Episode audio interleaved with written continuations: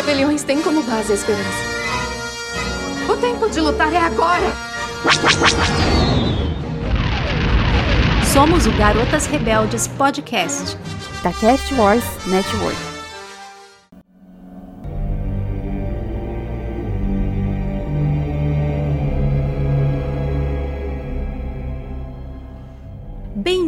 Garotas e garotas rebeldes. Essa é mais uma edição de uma nova missão rebelde nossa. E hoje está aqui comigo a Bruna. E aí, Bruna? Olá, nossa missão 2. Vamos que vamos. Exatamente, porque rebeliões são feitas de esperança aí. Complete, Bruna. Muito terror. Star Wars tem muito terror. A gente só não percebe. Eu já tava pensando nisso. Falei, não, dessa vez tem que falar uma coisa que, gente, só quando você para pra pensar, é verdade, tem terror em Star Wars. Não queima a pauta. Bruna, Calma aí. Ai, largando seu X-Wing adiantado aí. Calma, segura aí, segura. Porque hoje nós estamos, obviamente, como sempre, atrasados na nossa missão. Nós deveríamos ter falado sobre isso no nosso querido mês de Halloween, em outubro. Mas, gente, não deu tempo, a missão atrasou. E agora que nós conseguimos reunir um time perfeito aqui para essa missão, nós vamos defender a tese de que Star Wars, na verdade, é uma grande saga de terror. E ninguém melhor para defender essa tese aqui comigo e com a Bruna que a Gabi Laroca, vinda diretamente lá do RDM, a nossa especialista em terror, vai aqui hoje conversar sobre isso com a gente, nos ajudar a defender essa tese. Diga aí, Gabi, se apresente. Oi, gente muito feliz de estar aqui, saindo um pouco do meu habitat natural, que é o terror, mas nem tanto assim, porque o que a gente vai conversar hoje é justamente sobre como Star Wars é uma franquia de terror e só de pensar nisso já me vieram vários temas e cenas em mente, assim. Mas estou muito feliz, obrigada pelo convite, né? E vamos que vamos. Para quem não me conhece, né? Eu sou a Gabi Laroca, eu sou historiadora, é, trabalho com filmes de horror faz uns 10 anos. Meu mestrado e doutorado é sobre filmes de horror e representações de mulheres, esse tipo de coisa. E atualmente trabalho com produção de conteúdo na internet, podcast, redes sociais e também com outras coisinhas assim, mas tudo voltado pro terrorzão que a gente tanto ama. Infelizmente não falo tanto de Star Wars nas redes, mas quem sabe um dia isso mude, né? Vamos ver se hoje não é a mudança que eu precisava. Se depender aqui do Garotas Rebeldes, você será uma participante recorrente. Aguarde os convites, porque eles virão e virão em abundância, hein, Gabi? Coitada da Gabi, ela pensa assim: ah, eu preciso parar de falar um pouco de terror, quero falar de outra coisa, falar de Star Wars. E aí o convite é para falar de terror em Star Wars, né? Mas tudo bem, numa próxima, prometo para você que vai ser um, um outro tema completamente diferente para você deixar o terror de férias um pouquinho. Mas temos aqui um pequeno, um outro pequeno detalhe. É, quando nós temos participantes novos aqui no, no nosso podcast que estão participando pela primeira vez, nós fazemos aqui uma rodadinha de enquete, digamos assim. Então nós vamos fazer algumas perguntinhas para você, para você responder de bate pronto. Tem que ser de bate pronto, porque senão a nossa droid editora AKT2 depois ela reclama, então tem que ser respondido bate pronto. Tá. Ai, que medo. Nem pensa muito, é o que vier no coração. Não pense, responda tá. com o coração. Ai, meu Deus. Vou passar vergonha. Vamos hoje testar a Gabi Laroca no nosso quadro Faça ou não faça Tentativa não há. Roda a vinheta aí, KT2. Tente não. Faça ou não faça. Tentativa não há. Começando pela primeira pergunta aqui, a sua trilogia favorita? Você é uma garota da trilogia original, uma prequel girl ou uma garota das sequels? Essa é fácil, trilogia original para sempre. Isso aí, isso aí, menina.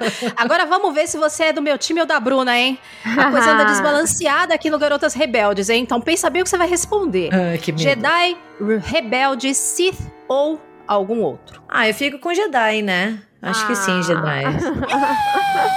Apesar de achar que eu seria uma Sith, porque eu não sei controlar muito bem minha raiva, sabe? Eu acho que eu seria muito facilmente chamada pro lado obscuro da força.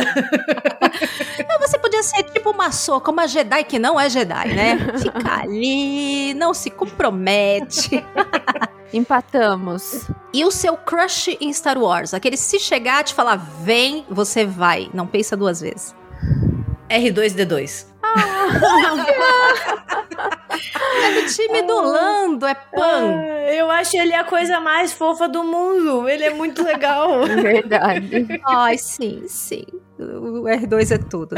E o seu chip favorito? E aí, quem que você chipa em Star Wars? Ah, pra sempre Leia e Han Solo. Meu coração, assim. Por mais que os filmes recentes tenham levado pra frente uma outra história, eu acho eles são a história de amor mais linda de Star Wars, assim. Verdade. Mas também, Paul e Finn, todo mundo precisava ver esse casal acontecer. Eu também, eu também votei nesse já, hein? Também já votei nesse. Esse é, é o chip que no nosso Canon sempre aconteceu.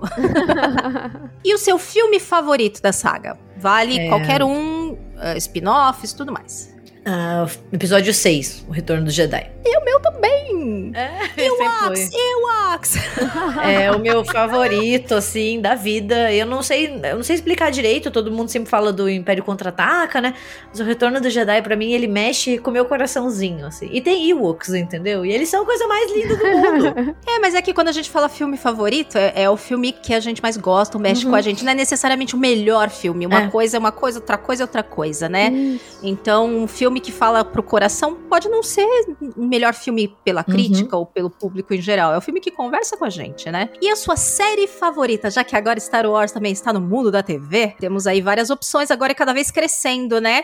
É, só deixando claro que Gabi ainda não viu Endor, então essa não está contando ainda, tá, amigos ouvintes? Então vai ser as séries sem ser essa. E aí, Gabi, a série favorita? É, eu fico com Mandalorian, bem basicona, assim, mas eu gosto muito dessa expansão do universo para além do Skywalker, assim, Sim. e mostrar a riqueza do universo Star Wars e como tem muitas histórias para serem contadas ainda. Ah, e se você tivesse um sabre de luz, que cor ele seria? Roxo, que nem o do Mestre Windu. Eu acho lindo. Verdade. Isso aí. O que que significa? Não sei, mas acho bonito. Ia combinar com a roupa. E a sua personagem feminina favorita de Star Wars? Quem seria? Ah, essa eu sou bem óbvia, é a Leia para sempre, assim. Seja enquanto princesa, seja enquanto general, pra mim não tem, assim. A Leia é especial. É, a Leia rainha, o resto nadinha, né? Muito bem, agora você já passou pela nossa enquete. Tem apenas mais um último item aqui que eu vou sortear pra você, que é um beija casa ou mata três personagens de Star Wars. Sortearei os três. Primeiro escute aí quais são os três e aí você decide, tá bom? Tá bom. Vamos lá. Primeiro, barulho de sorteio. Vamos lá. Tô aqui sorteando aqui com o meu droid auxiliar, o Grido. Lembra quem é o Grido? Aquele verde que o Han Solo atira primeiro. Sim, atira no saco dele. Grido. Ahn, próximo. Uhum. Mace Windu. Tá. E o último, já vai pensando aí. Luke Skywalker. Nossa, essa Eu ficou acho que não tá difícil aí, hein? Oh, meu Deus do céu, Que hein? sortuda. Luke Skywalker, Grido e Mace Windu. Beija, casa, mata. Gabi, Beijo, Mestre Windu, mato o Griddle e caso com o Luke Skywalker, né? Ah. Assim. hum. gente, esse meu aplicativo é muito bonzinho, porque a nossa última convidada também tirou opções que foram muito fáceis dela tomar a decisão. O negócio é legal, é o caos, não é mesmo? Mas aqui, o nosso droid aqui de sorteio tá muito bonzinho, então tá dando opções fáceis para as nossas convidadas. Quero ver quando eu tiver o Jar Jar Binks. Nossa, Jabba. Jar Jar Binks é é um tema polêmico aqui em casa, assim. Porque uma vez a gente tava fazendo aquelas brincadeiras, sabe? Ai, quem é você no Star Wars pelo teu signo? Uma coisa assim, Sim, né? eu lembro E o da dessa. minha mãe saiu que ela era o Jar Jar Binks. Eu nunca vi a mulher tão ofendida. Ela, tipo, isso é uma afronta! Isso é um absurdo! Ela é o quê? Ela é pisciana, aposto. Pisciana, com certeza. Uhum. Eu sei, porque eu acho que eu já fiz um teste que me saiu Jar Jar Binks. Eu fiquei muito emputecida também. Eu realmente, eu também divido dessa, de, dessa raiva aí com ela, porque realmente eu também não concordei. Não concordei. Muito bem, então vamos entrar agora no nosso assunto principal aqui. E no nosso primeiro bloco, é, eu quero jogar aqui uma tese na mesa. E eu quero saber de vocês o que, que vocês acham dela. Podemos dizer que a Rey é a nossa final girl de Star Wars? Ai, ouvinte, se vocês pudessem ver as carinhas da Gabi e da Bruna agora! Vamos lá! Gabi, manda ver. Já tinha pensado nisso? Aposto que não. É, com certeza não, assim, né? Eu nunca tinha pensado, porque porque para mim o termo garota final ele é muito específico dentro do, do, cinema de horror e ele é muito específico dentro de um subgênero que é os slashers, né? Que a gente fala, tipo Halloween, Sexta-feira 13, A Hora do Pesadelo. E tem toda uma questão ali da garota final nos moldes clássicos falando, né? Porque o termo foi cunhado há quase 40 anos, então hoje em dia muita coisa mudou.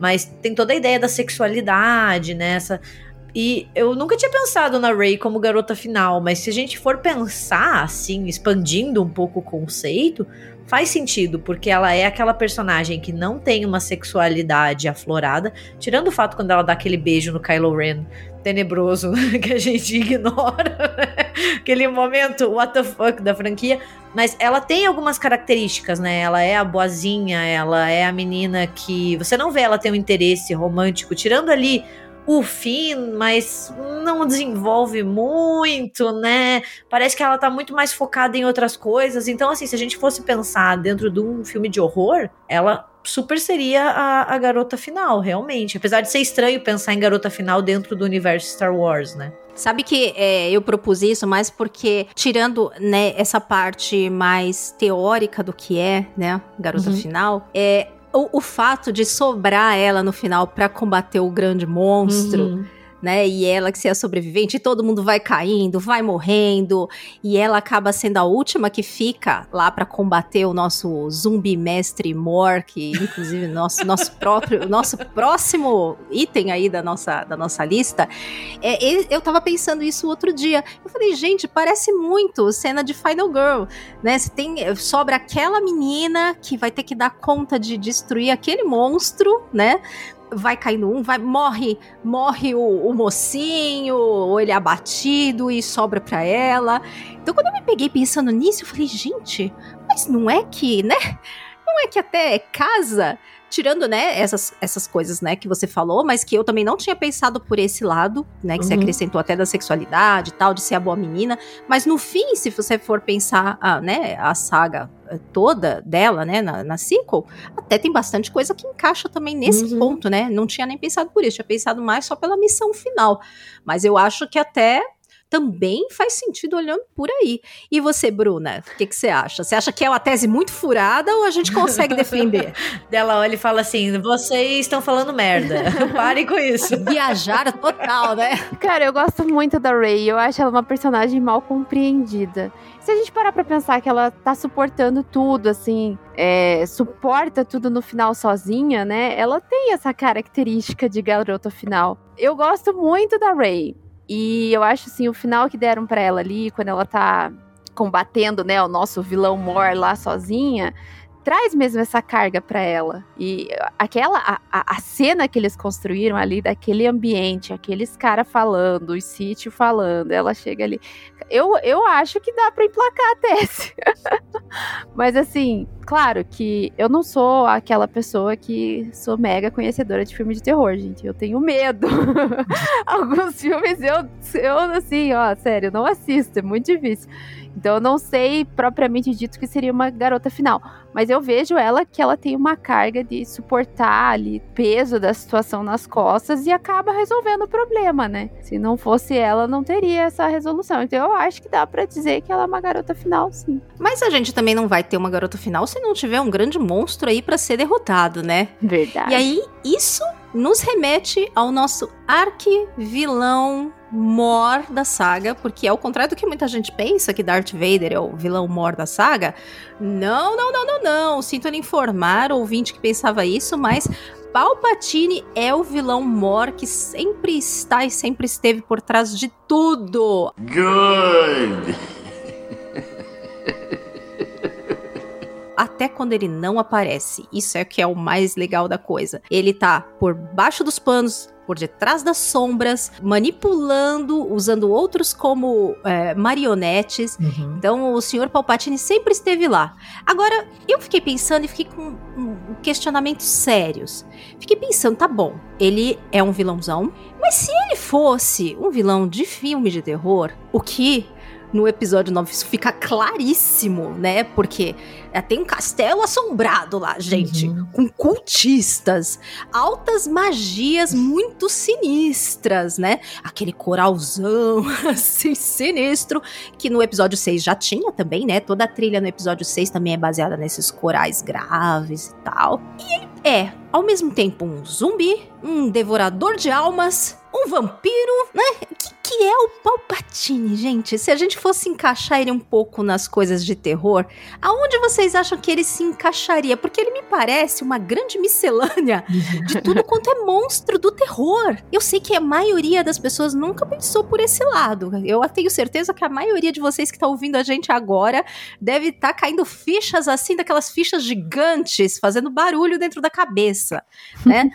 Mas quero saber de vocês, meninas. Tipo de monstro vocês acham que é o Palpatine? Além de um belo de um desgraçado.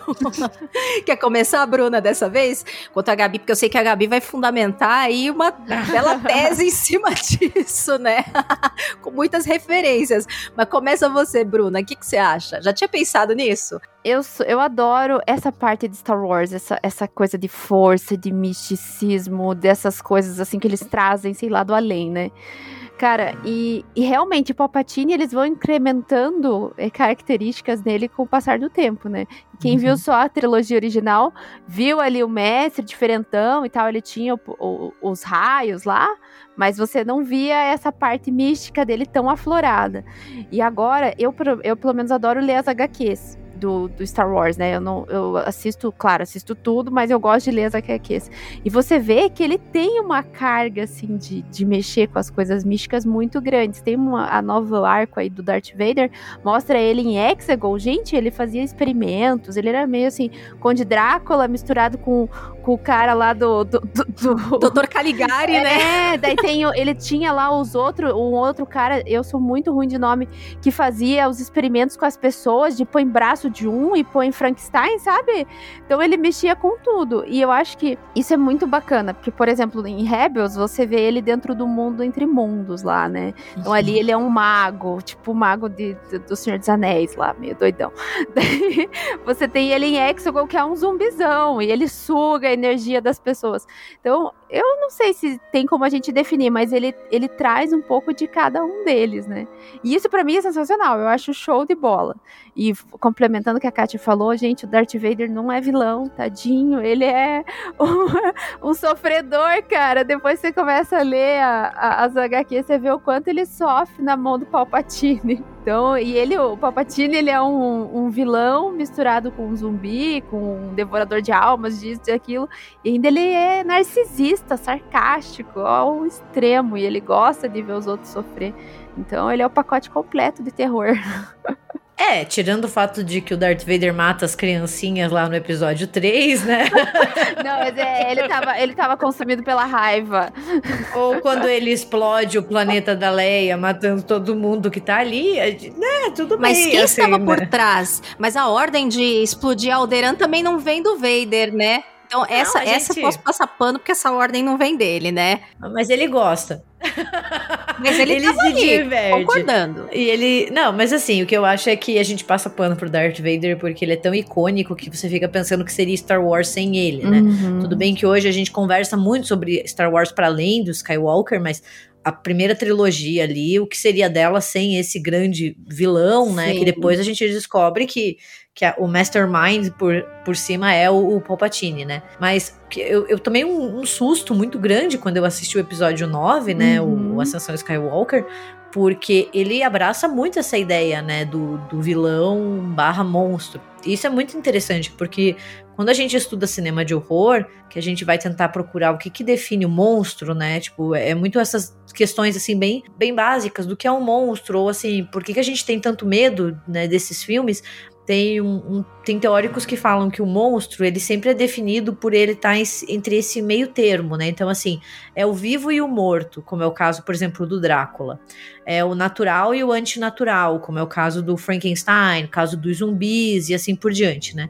Ele é o normal e o anormal. Então ele reúne em si características que são consideradas contraditórias, né? E se a gente for pensar nessa maneira, o Palpatine, ele é isso, né? Porque quando a gente chega no episódio 9, que daí a gente tem aquela coisa, ele tá morto ou tá vivo? Ele é sobrenatural ou ele é natural? Essa existência dele, né? A gente tá falando de uma existência humana, entre aspas, ou a gente tá falando ali de magia, né? A gente tá falando ali de força ou a gente tá falando de algum ritual oculto, né, dos Siths. Então, assim, eu, eu super concordo que eu acho que ele é o monstro do pacote completo, porque ele tem tudo isso, né? E, e essa coisa dele sempre estar por trás, arquitetando, mas daí a gente nunca sabe muito bem, pensando pelos filmes, obviamente, né? Não pensando em outras, outras mídias, mas nos filmes a gente sempre tem essa sensação, né? Quando ele revela o rosto dele, né? Como imperador, né? Então tem, tem também toda essa questão física dele, né? Os raios que saem da mão. Então, se a gente for pensar, ele é um, um monstrão, né? Um monstrão que muitas vezes as pessoas pensam em monstro Star Wars, pensa, sei lá, no Jabba, pensa nos monstrengos, né? Mas eu acredito que ele possa ser o vilão barra monstro da franquia inteira, né? E no episódio 9 fica ainda mais óbvio, né? Que a gente tem aquela coisa em ruínas, com aqueles cantos, e aquele imperador zumbi que você não sabe muito bem, ué, você não tinha morrido? da onde você veio, entendeu? Mas ele tava ali o tempo inteiro. A própria Hexagon, né? Ela remete ali a um castelo mal assombrado, Uhum. com um misto de experimentos. Você vê aquelas câmaras com corpos lá dentro. Ou o próprio Palpatine ligado nos aparelhos, numas Uhum. coisas muito bizarras, né? O trono dele é todo cheio de Uhum. pontas, como se fosse umas garras. É, é um negócio muito, muito mesmo puxado pro terror, né? Diferentaço. Não, é que em alguns momentos, quando ele aparece ali, até parece que ele é uma marionete, né? Que a voz não tá saindo dele. Então é como se fosse aquele corpo, mas que é uma voz descolada. Então dá ainda um ar super bizarro e sobrenatural, né? Aquele corpo que tá ali, que teoricamente é um corpo que teria sido destruído e não foi destruído, né? Não, e é, é muito, muito legal também te- que tem a, a questão do grande mal Uhum. que tenta é, matar e se aproveitar dos inocentes bons, tirar a força dele dessas almas. Parece muito aquela coisa, né, daquelas bruxas ou daqueles é, né, seres malignos que sugam a energia de criança, né, ou de mocinha, nananã, para se rejuvenescer, para ter ah, irmã Sanderson. Não, o Palpatine é uma irmã Sanderson. Pronto. Acabou Verdade. o episódio, gente. Vamos encerrar por aqui. Your work here is finished, my friend. Com certeza, e, e, e ele tem, né, essa coisa do, do bem e do mal, como você bem falou. Na verdade, Star Wars inteira, né, a franquia Sim. inteira é a, a oposição entre o bem e o mal, né, essas duas forças. E cinema de horror também é isso, né, o bem e o mal. Só que o horror, ele leva o, o mal pra questões mais humanas, às vezes, dependendo do tipo de filme, né. Mas é esse oposto, né, o bem e o mal. E o mal aqui é mal, né, ele mata criancinhas, ele se aproveita das almas de inocentes, ele destrói inocentes, eles fazem experiências. Porra, o que, que é eles reconstruindo o corpo do Darth Vader no episódio Uhum. 3, entendeu? Tipo, tem toda essa questão também, né? Parece um laboratório de cientista maluco, sabe? Com aquele ar meio sádico, porque é o prazer pela dor também, né? Tem essa coisa, né? Sim. Eles têm até uma seita, né? Você veja que o Palpatine, assim, ele não é só ele, né? Tem os seguidores lá que tem todo um ritual ali, tipo, eles Uhum. carregam todo. Gente, Star Wars, eles, você veja, nos últimos tempos, você tá vendo que você, a gente tá conhecendo vários rituais, né?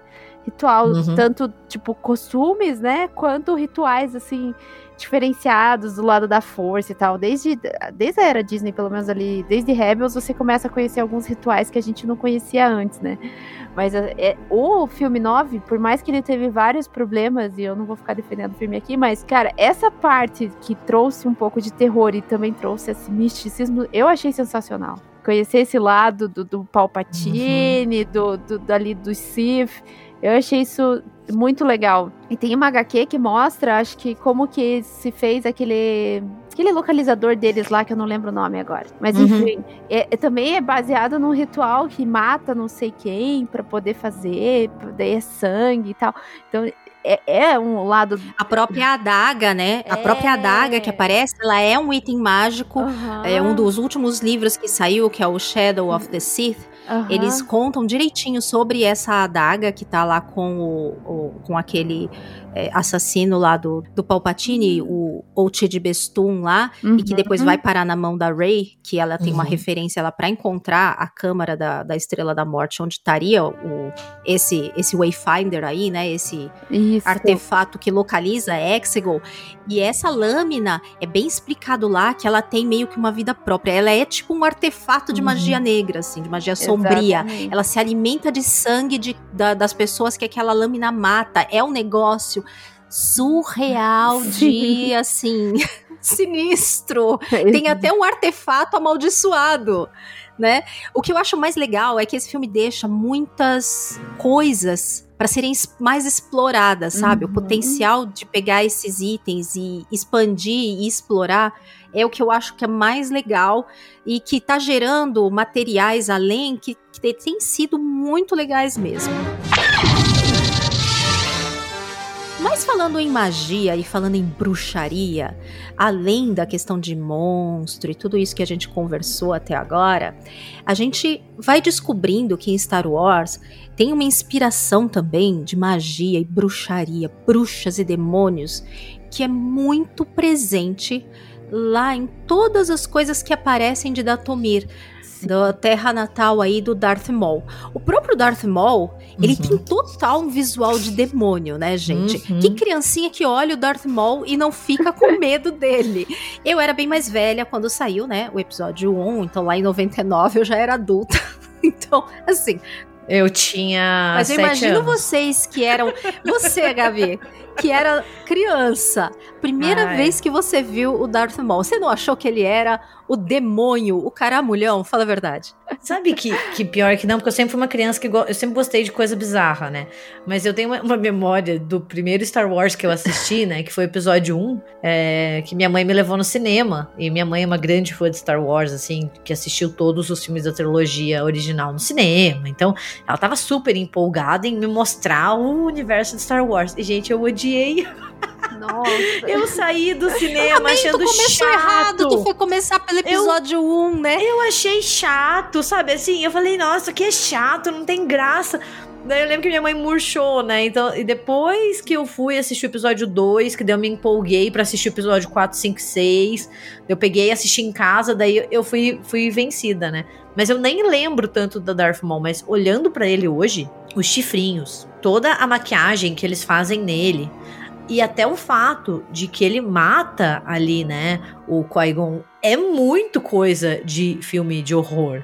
E Star Wars tem muito desses momentos, né? Seja membro decepado, gente que tem garganta cortada, o sabre que passa no meio, entendeu? Gente, isso é muito coisa de horror, entendeu? Então, é, e a- o Darth Maul, ele para mim é um dos grandes representantes de como Star Wars pode ser uma franquia de horror, porque não só o visual, né, mas a gente vai descobrindo a história dele também, né, e toda a associação deles, dos Lord Siths, assim, você vai ficando, tá, peraí, tem, tem muito mais coisa do que só ficção, só, do que só ficção científica ou só tecnologia, tem que ter um pingo de magia ou de feitiçaria aí no meio, né. Total.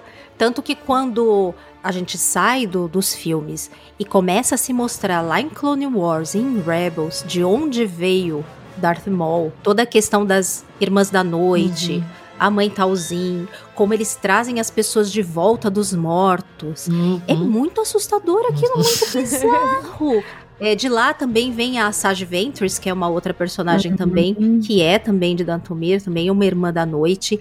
E lá eles mostram esses rituais de magia mesmo, né? É, e, e até o, não só tem a intenção como a gente vê um pouco mais na questão, por exemplo, do Palpatine, essa coisa da magia sombria, não sei o quê, mas lá é muito literal, é caldeirão, é tipo espírito fantasma verde voando, saindo de altar, de coisas assim, é gente trocando a alma virando zumbi, né? Bruna, é, o que que você lembra aí mais aí lá do pessoal bizarro de Dantomir? Porque lá é o lugar de bruxa, né? Uhum. Lá realmente é o lugar das bruxas de Star Wars. Em Clone Wars tem um arco onde eles preparam, a mãe Talzin prepara um irmão do Darth Maul pra destruir lá o, o Conde Dukan, né? Se eu não me engano. Que é o Savage Presla. Esse mesmo. Eu vi essa semana pra relembrar. Nossa, é, aquele ritual, assim, é pura bruxaria.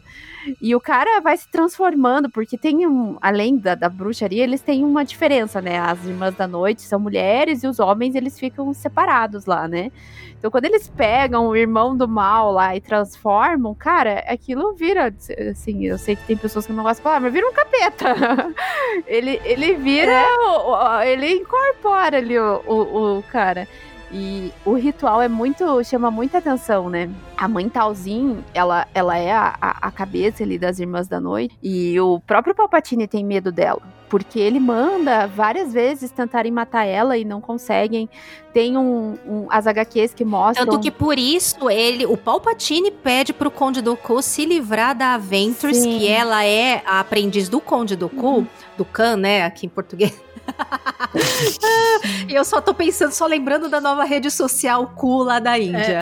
Ai, gente, não tô conseguindo tirar isso da minha cabeça. A gente falando do, do Khan e eu pensando no, no rival do Twitter. Ai, Mas enfim, Deus. voltando, o Palpatine, ele mesmo fica com receio da Ventress, que é uma irmã da noite, se tornando muito poderosa, e ele dá como missão pro Conde do Khan Uhum, eliminar, mandar matar a Ventress. Exato. É, para ver como as Irmãs da Noite, né, como o pessoal lá de Dantomir é temido mesmo, como você falou, mesmo pelo Palpatine. Sim. E depois lá em Rebels volta também a, a, a ter esse tema, né? Porque lá em Rebels a gente tem o, o Darth Maul que volta, né? Uhum. Volta dos mortos por Uhum. interferência das Irmãs da Noite, né? Ah, e ele primeiro volta com as pernas de aranha. Só que isso ainda é. Eu não lembro onde aparece a primeira vez, mas não é em Rebels. Em Rebels ele já tá com pernas, pernas, né? Não tá com pernas de aranha. Sim, foi em Clone Wars. E isso também só acontece pela bruxaria das Irmãs da Noite. Exatamente. E pra ver o poder que as bichinhas têm. A mãe Talzin, ela, pra você ter uma ideia, ela consegue até soltar os raios iguais lá do Palpatine. Não é da mesma cor, tem uma, tem uma ideia lá, tem uma diferença das cores, eu não sei dizer qual que é.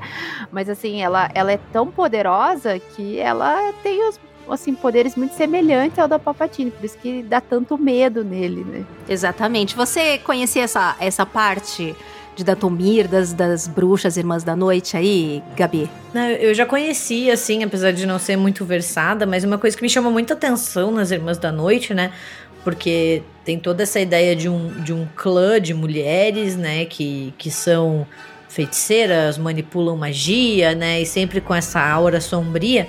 É o fato da líder delas ser intitulada de mãe, né? Tipo, a Uhum. mãe talzinha. Eu acho isso muito legal e muito significativo, porque quando a gente pensa em história da bruxaria, mesmo por um lado dos historiadores e historiadoras, a bruxaria ela é considerada em muitas tradições, né? Porque quando a gente fala em bruxaria é mais fácil falar em bruxarias, né? Porque são várias, mas como uma questão ligada a mulheres, né? E como se fosse algo matriarcal, ou seja, que elas passam em Uhum. gerações, né? Então por isso que era muito comum, sei lá, acusações onde a neta de uma bruxa era acusada de bruxaria também, porque eles acreditavam em muitos lugares que era passado por família, né? Era uma, uma genealogia. E o fato da, do- da mãe, né, ser a líder ser chamada mãe, também tem toda essa ideia, né, daí de um matriarcado, digamos assim, né? Então tem esse pezinho na história também, né? Não é algo que eles inventam da noite pro dia. E isso eu acho muito significativo.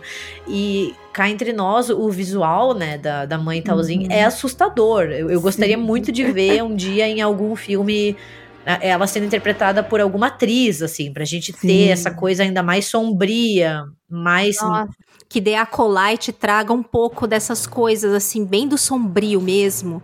É, exato, assim, abraçar de vez, assim, esse lado mais do, do terror, do horror, do sombrio, sabe? Fazer uma história que dê medo, né? E eu acho que talvez começar ali seria é que sensacional. as irmãs da Verdade. noite, elas estão ligadas, pelo menos ali no jogo fala em ordem, a que sobrou lá fala assim que ele, o poder delas vem do planeta lá, né, de Datomir, tem a ligação com o planeta.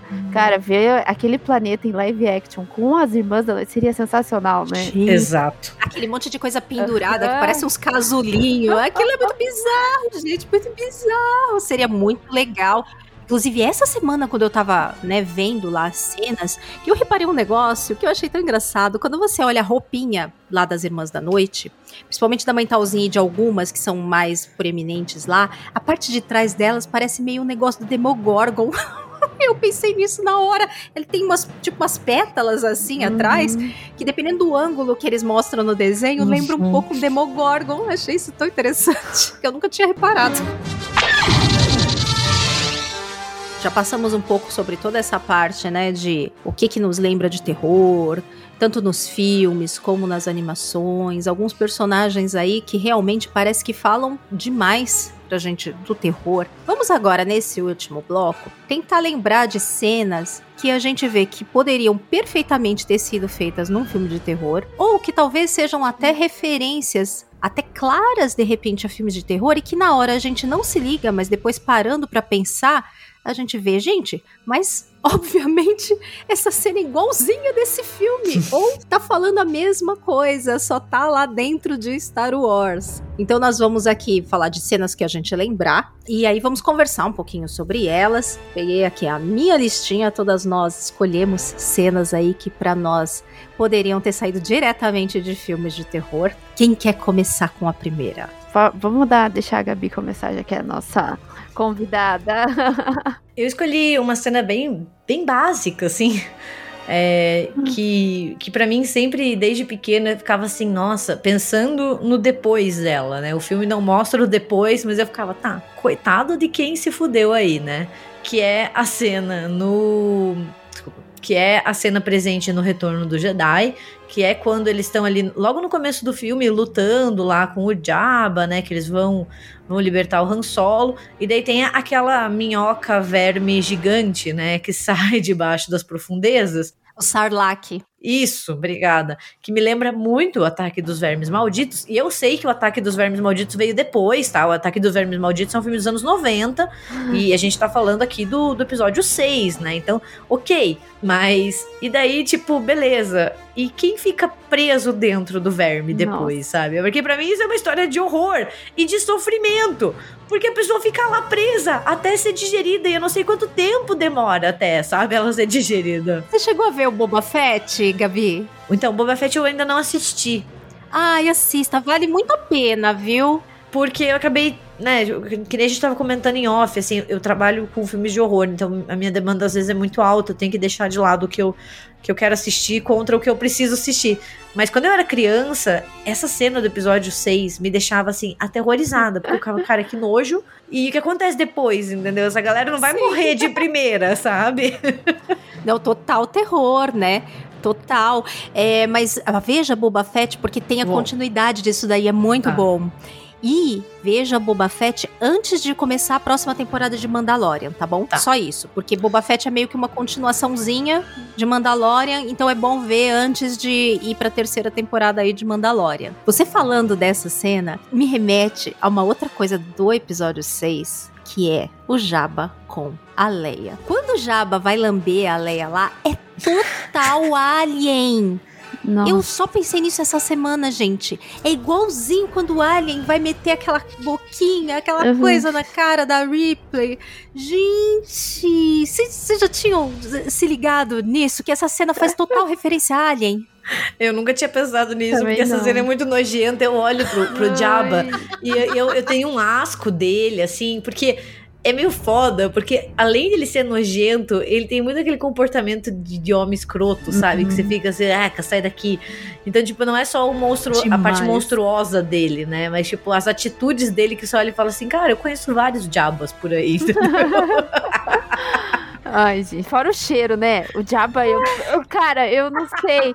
Mas assim, eu tenho essa coisa com o cheiro. Com certeza é fedido. É, daí quando eu, che... eu falei, meu Deus, imagina o cheiro perto dessa criatura, meu Deus. Mas não deve ter sido à toa isso, né? Deve ter sido meio intencional, porque é, eu- apesar de não ter sido lançado tão perto, mas não tem tanta intervalo entre esses filmes, né? Na verdade, assim, pensar de quando tava filmando ah, o episódio 6, sei lá, foi dois anos pouco depois de sair, um pouquinho mais, três no máximo, depois de sair Alien, né? Então, assim, é, eu não consigo não ver uma referência ali, uma mini homenagem a Alien ali naquela cena, sabe? E você, Bruna? O que que você... te- Você tem mais alguma coisa meio perto disso daí? Ou você vai passar pra uma outra? Cara, eu, como eu falei, assim, claro, Rebels tem as cenas lá no planeta de Datomir que tem muito terror, assim. Eu- as- os desenhos em si, quando eles trazem esse arco ligado à magia, eles trazem umas cenas mais pesadas. Eu até hoje reassisti um episódio de Rebels que tem, assim, né, os, os fantasmas, o- os espíritos lá tomados. Daí você tem aquelas cenas mais diferenciadas. Mas em relação à história em si, eu gosto muito de HQ. Até falei pra Kátia, né? Tem uma HQ que se chama Cidadela dos Gritos. Se o, o nosso querido ouvinte quiser conferir, é uma HQ bem interessante, assim, que é um arco fechadinho. Mas é totalmente terror ali, onde os vermes tomam conta da- do ser, da, da pessoa, e entra pra dentro, e ele que, ele que domina o corpo, e os vermes, assim, eles vão trocando de corpos, né? É uma cidade lá. Clone Wars não tem um arco que tem um negócio também de vermes que entram nos clones? Mas nesse é um.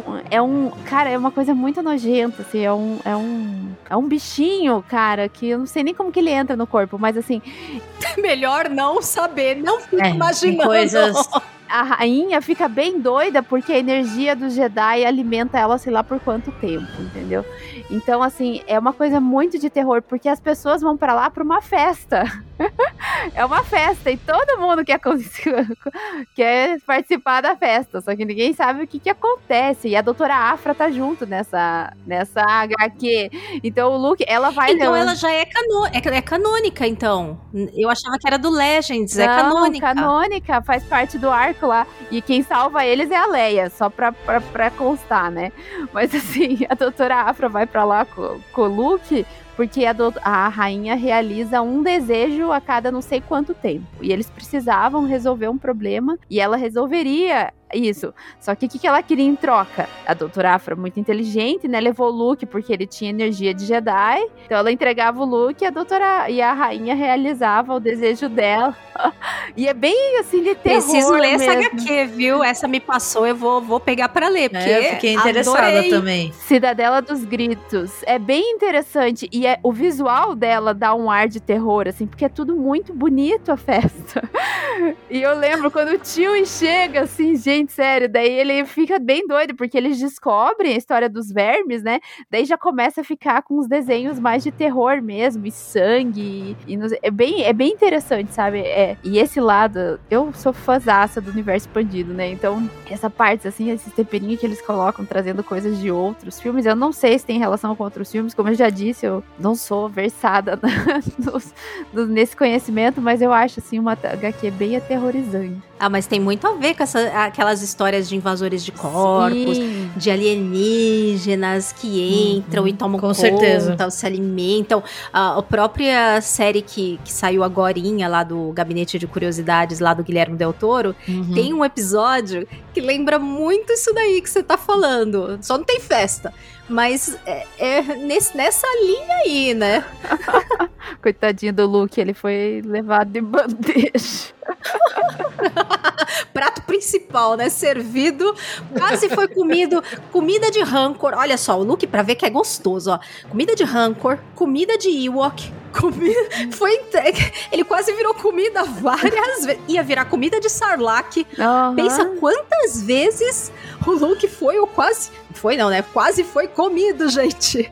Nossa. Muitas vezes. Inclusive, tem, tem um livro também que tem uma passagem que ele vai parar dentro de, de um bicho e salva lá uma outra pessoa. Qual livro que é esse? Agora não me lembro, gente. Também não lembro qual que é. Le- lendas não. Aquele, aquele que era ah, da. hum, aquela jornada para. Esse saiu antes do Ah. episódio 8. Era As Lendas de Luke Skywalker, eu acho. Que era a Acho que as lendas de Luke vermelha, não Skywalker. era? É, então, acho que tem, se eu não me falha a memória, tem uma história lá que tem esse teor, assim, que também foi engolido, fica dentro de um bicho, lá eles não conseguem sair, enfim, e ele salva uma pessoa lá pra sair junto. Mas, gente, é... ser engolido por bichos gigantes acontece bastante em Star Wars, né? Assim como essas coisas de monstro gigante, Uhum. né? Tem muita coisa em Star Wars que leva a filmes de monstro gigante. Uhum. É como o próprio Rancor, né? Que outros monstros gigantes aí vocês lembram em, em Star Wars que vem à cabeça de vocês? Cara, tem um. ó, aqueles. Tem uma. Vou falar de HQ de novo, mas tem um que o Darth Vader. ele, ele dirige, assim, um monstro gigantesco, ele sobe na cabeça e corta a cabeça, assim. Cara, eh, tem muito. Eu vi essa, essa eu vi. É muito legal, né? E ele sai. E é no arco do Darth Vader indo pra Exegol. Exato. E ele Esse consegue. monstro aí tá nas zonas desconhecidas lá. Sabe onde, gente? Aonde você vê lá no episódio 9 indo pra Exegol, todo aquele frudúncio vermelho, Uhum. é aquele lugar perigoso que as naves não conseguem passar. Então, esse monstrão aí que a Bruna tá lembrando fica aí nesse lugar, aí nas zonas desconhecidas. E ninguém conseguia passar, e o Darth Vader vai lá e acaba com ele, assim, até me... É muito legal. E ele. Ah, Who's the boss? É, é bem, bem over, overpower essa, essa cena aí, mas tudo bem, ela é legal. É muito legal, cara. Mas é, tem altos bichos, né? Star Wars a gente. Tem aquele que a Rey salva também. Lá no episódio 9. Ah, e aquela, aquela cobra gigante, Aham, maravilhosa. É muito legal aquilo também. Também, também gosto muito. E é um- uma subversão ali do monstro, né? Porque é um monstro ameaçador, mas aí ela consegue. É meio uma coisa King Kong até, né? É, É, meio King uhum. Kong, né? Ela consegue ali se ligar com o bicho e tal. E, e meio que domá-lo ali, né? Se conectar. Os Jedi, eles têm essa, essa coisa, né? Em Rebels também. Lembra que tem uns vampiros? Não sei se, se vocês lembram. Mas tinha uns bichos, assim, tipo, que tava numa caverna e o, e o Ezra consegue dominar eles pela força. Cara, eram uns bichos enormes que queriam comer ele. E eles conseguem. Era bem legal, assim, esses bichão que Eu dão. gosto, eu gosto dessa explicação, assim, tal qual a da Ray ou essa do- dos vampiros, de que não necessariamente você precisa ir pra força física, Uhum. sabe? É legal, eu, eu gosto do overpower também, assim. Eu acho que, tipo, tem. Talvez seja uma das grandes magias do Star Wars. Tem espaço pra tudo, né? Uhum. Então tem o espaço pra você ter mais ação e ai, vamos cortar cabeça e cortar membros, mas também tem a parte do tipo, ah, eu vou me conectar com essa criatura pra entender ela e daí quem sabe fazer com que não precise sair um banho de sangue pra gente resolver esse problema, sabe? Também acho, acho interessante, acho que são saídas que fazem com que não sature, sabe? Senão a gente só fica Sim. assim, ai, beleza, é só overkill, overkill, overkill, né? É. Só matando monstro, matando monstro, né? Lá no próprio episódio 2, né, tem aqueles três monstrões também, que o Anakin, a Padme e o Obi-Wan lutam Uhum. lá naquela arena. Também são três monstrões bem assustadores, né? Sim. Aquilo sempre me deu. Era uma das minhas cenas favoritas. Quando eu vi o episódio 2, aquela era a minha cena que eu mais gostava de ver, era aquela luta com aqueles monstrões. né? Eu achava aquilo muito legal, eu achava o máximo os efeitos. Hoje, óbvio, que tá meio datado, mas na época eu achava o máximo. Sabe uma outra coisa de bicho, de monstro que, que me lembra demais coisas de filme de terror? Aquele episódio da Frog Lady lá de, de Mandalorian, que tem aquelas aranhas todas. Nossa. Aquele monte. É tipo, muito aracnofobia. E elas tentando quebrar a nave, e aranha pra todo lado. Gente, do céu, aquilo parece muito filme de terror com aranha, assim, né? Com inseto, com invasão. Demais da conta. Aquilo me lembrou Harry Potter, gente. Acho que eu sou muito infantil. Sim. Não, mas lembra Não, mesmo. mas lembra também. mesmo. Lembra. E, E porque a própria cena do Harry Potter, né? Ela tem muitas, muitas coisas de horror, Sim. né? Então é meio que uma referência dentro da referência, dentro de outra referência, sabe? É, não, os filmes e as histórias se retroalimentam, né? Sim. Exato. Tem uma referência muito clara que a gente meio já passou por cima aí conversando, né? Que é o próprio o Vader Frankenstein, né? Uhum. A toda a cena do, do, do te, né, da, de construção lá da roupa, né, do, do Vader, evoca muito o momento It's Alive lá do, do Frankenstein, né? Você que, que conhece de filme clássico e horror clássico, Gabi, é demais essa cena em referência a isso, não? Eu acho que é uma referência bem óbvia, assim, no sentido de que acho que eles fizeram de propósito, né? Não, não, não consigo imaginar como sendo só uma coincidência, né? Mas pensando assim, é, até um pouco antes dessa cena, eu acho que a luta entre o Anakin e o Obi-Wan. Que o Anakin termina sem braço, sem perna, todo queimado, porra, isso também é parte de filme de horror, entendeu? Você assiste quando Sim. criança, você fica chocado, né? A, a luta em si, ela é muito bem coreografada, é legal, mas tipo, o final, gente, o final é tenebroso. Porque Muito. é o mestre dando o fatality no próprio aprendiz, né? Então tem toda a carga dramática, porque a gente tá esperando por esse momento, a gente quer saber como o Anakin ele vai se tornar o Darth Vader fisicamente, né? Mas se você for olhar assim, tipo, ele perde braço, perde perna, tá todo queimado, ele fica. Ele, ele tá literalmente pegando fogo. E, e o filme mostra isso, assim, não é que ele mostra. Não, ele, ele pega ali. Daí, beleza, eles levam ele pro laboratório. E você escuta os gritos de dor dele, Hum. porque ele tá com dor. E daí ele sai enquanto Darth Vader. E, e você sabe que ele tá sentindo dor enquanto Darth Vader também. Então, assim, é muito pesado. Doía muito. É muito filme de horror, assim, porque ele é reconstruído do zero, né? É como se eles pegassem. Eles só não pegam parte de gente morta, que nem o Frankenstein faz, né? Eles já usam mais a tecnologia ali, né? Tem os robozinhos mexendo, os androids. Mas eu, eu sempre fiquei muito, muito impactada com essa cena, porque pra mim aquilo é muito horror, assim, é muito terror. Até tem a coisa do lacaio, né? Porque o Vader, no fim, ele é um lacaio do Palpatine, Uhum. né? Sim. Que tem, mu- tem também, né, nos filmes de horror, essa coisa, tem aquele, o lacaio do vampiro, tem aquela segunda figura que responde pro mauzão principal, Uhum. né? Que é um outro, um outro vilão maior, né? Então o Vader, ele acaba ainda fazendo esse papel ali em alguns momentos, né? Sim. Tadinho do Vader. Falei, ele é sofredor, gente. É, mas o Vader protagoniza os seus slasher também lá, né?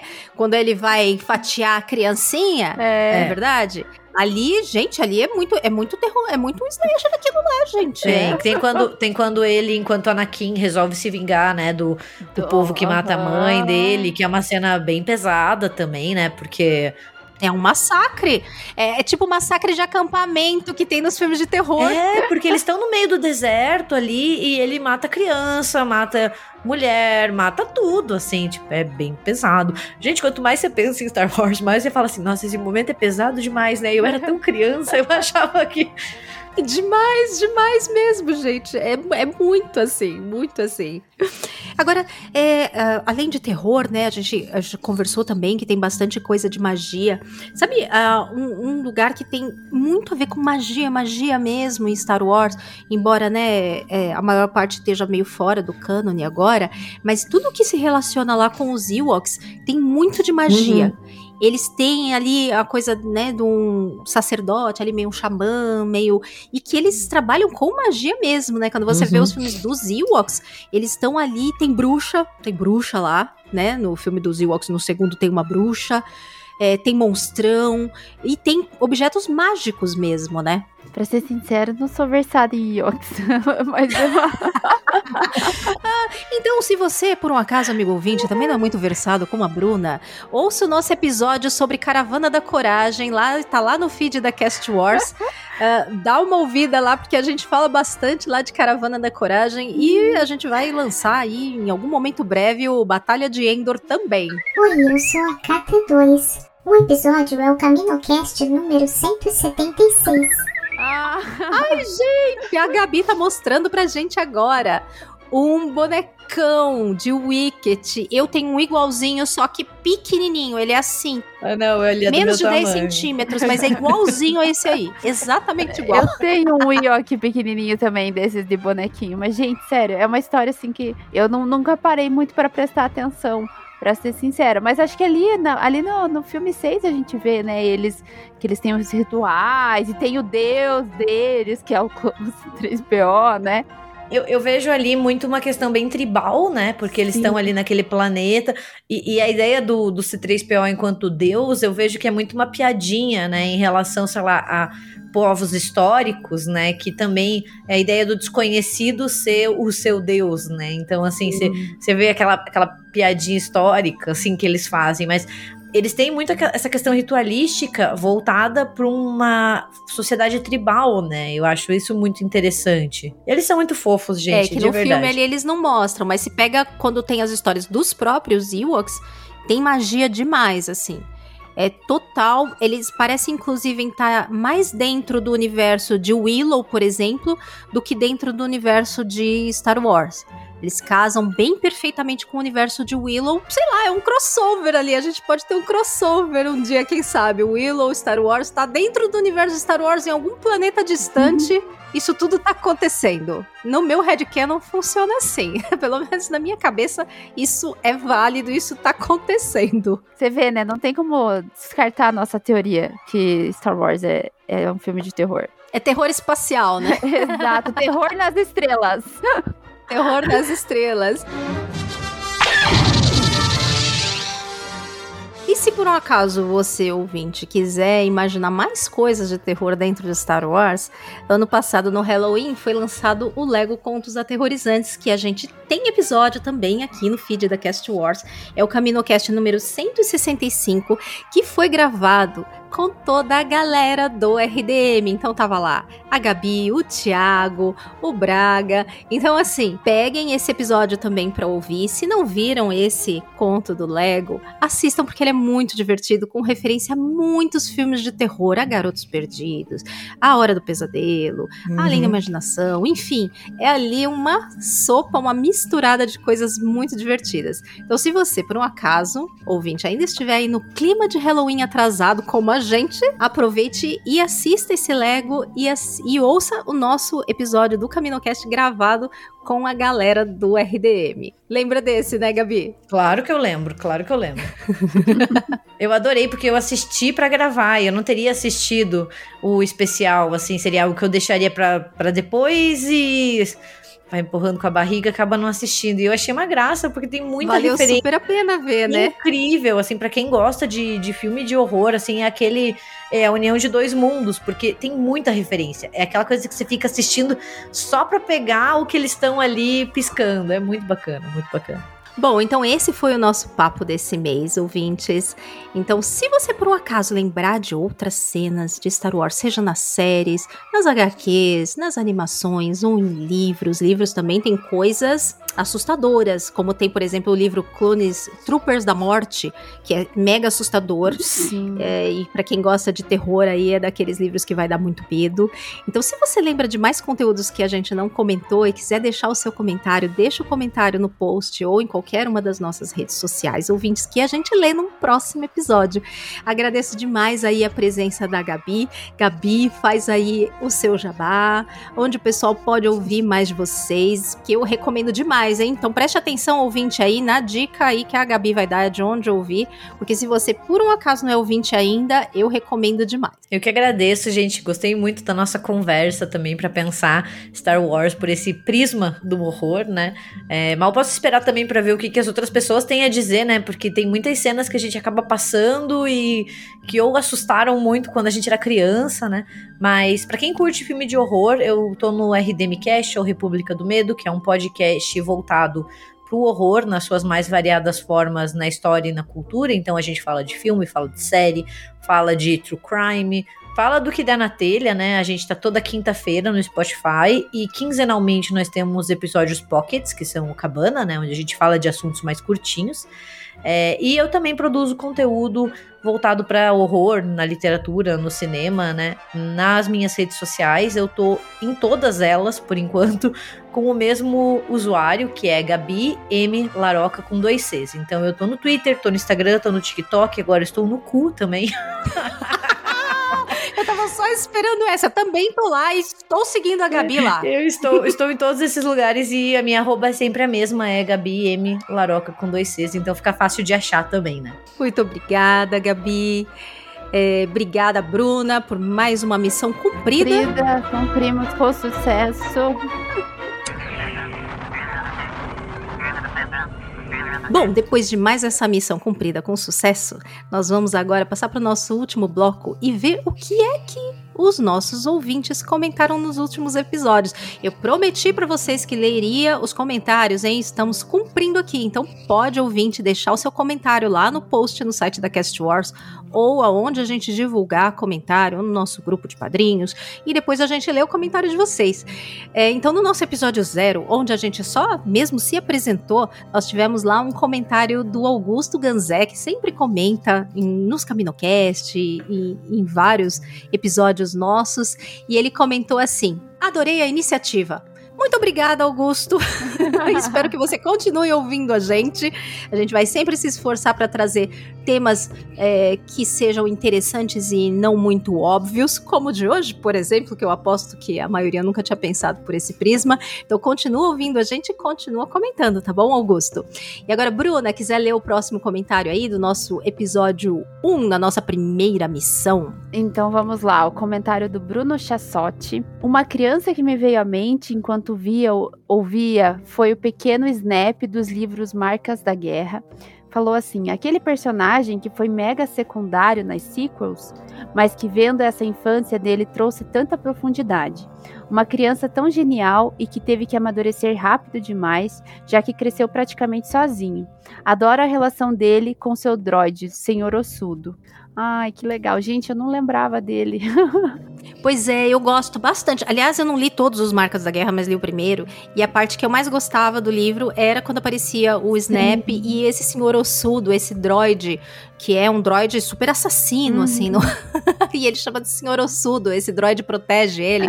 é muito legal.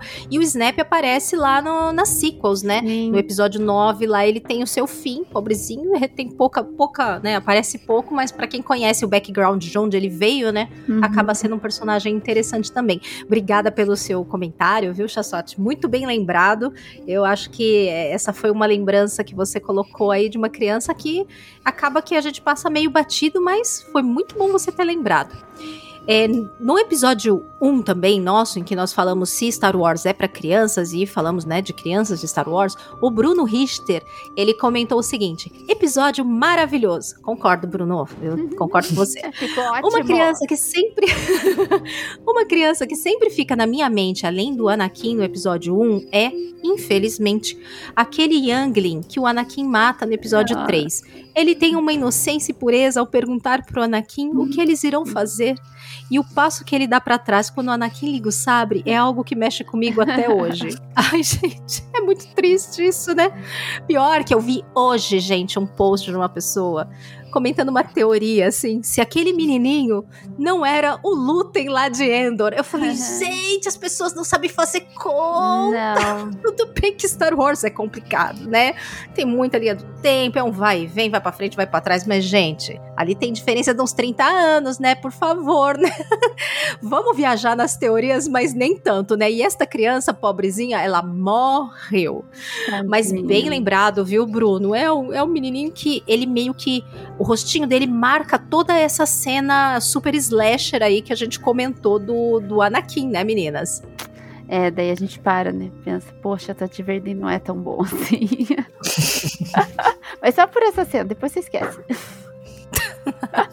Brincadeira. Bom, muito bem, pessoal. Esses foram os comentários desse mês. A gente agradece muito a vocês que participaram. E se tiverem coisas para comentar desse nosso episódio de agora, aproveitem, comentem que num próximo a gente lê também. Obrigada a todos vocês, ouvintes, por terem ficado com a gente até agora, até o final. E até a próxima missão. Poxa, já acabou! Ah, droga! Tchau, tchau. Tchau, tchau.